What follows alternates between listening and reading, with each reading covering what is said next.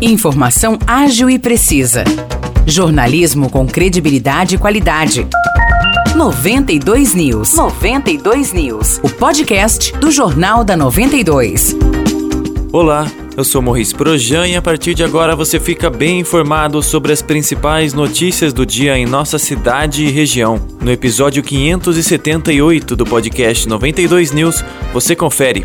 Policiais civis do setor de investigações gerais, o SIG de Aguaí, prenderam na quarta-feira um homem suspeito de tentar matar a ex-companheira atropelada. O crime aconteceu no dia 11 deste mês. A polícia militar foi acionada para socorrer a mulher, que estava bastante ferida e pedia por socorro em uma estrada. Segundo o delegado Paulo Henrique Pereira Vieira, a mulher contou aos policiais que o ex tentou passar três vezes com o carro por cima dela e, ao descer do veículo, ainda desferiu socos na cabeça da vítima. O SIG deu início às investigações e o delegado solicitou à Justiça a prisão temporária do autor das agressões. A equipe policial recebeu informações que o suspeito estava em Limeira. Na quarta-feira, os agentes foram ao município e conseguiram prendê-lo. O homem foi apresentado no plantão policial de Limeira e depois foi recolhido para a cadeia, onde ficará à disposição da Justiça.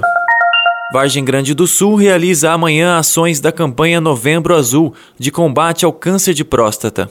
As atividades ocorrem nas unidades de saúde do Jardim Santa Marta, do Jardim Dolores, do Jardim Santo Expedito e da Vila Santa Terezinha, das 8 horas da manhã até as 4 horas da tarde.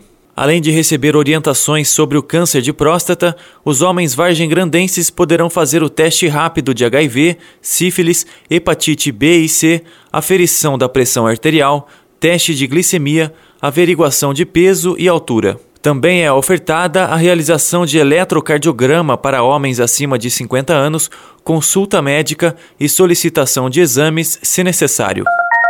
A Prefeitura de São João da Boa Vista promove amanhã mais um mutirão social com várias atrações. O evento será no estacionamento do residencial Professor Cavalcante, no bairro Solário da Mantiqueira. A ação ocorre das 9 horas da manhã até as 4 horas da tarde, com recreação para as crianças, brinquedos infláveis como tobogãs e futebol de sabão, pintura para o rosto, carrinhos de pipoca e algodão doce, além de música com Giovanna Maximiano. Para o público adulto, o mutirão trará a oportunidade de emprego com a equipe do desenvolvimento econômico, que vai trabalhar com a emissão de carteira de trabalho e seguro-desemprego, além de dicas para o currículo e inscrições para os programas municipais. Outros departamentos também participarão do evento. O Departamento de Habitação fará levantamento dos mutuários das unidades. Já o de Saúde vai oferecer vacina contra a Covid-19 enquanto de assistência social vai tratar sobre seus programas e atualizar o cadastro único dos moradores. A pasta da educação vai oferecer informações sobre transporte e vagas nas escolas, e a equipe Proteção e Bem-Estar Animal dará esclarecimentos sobre registro,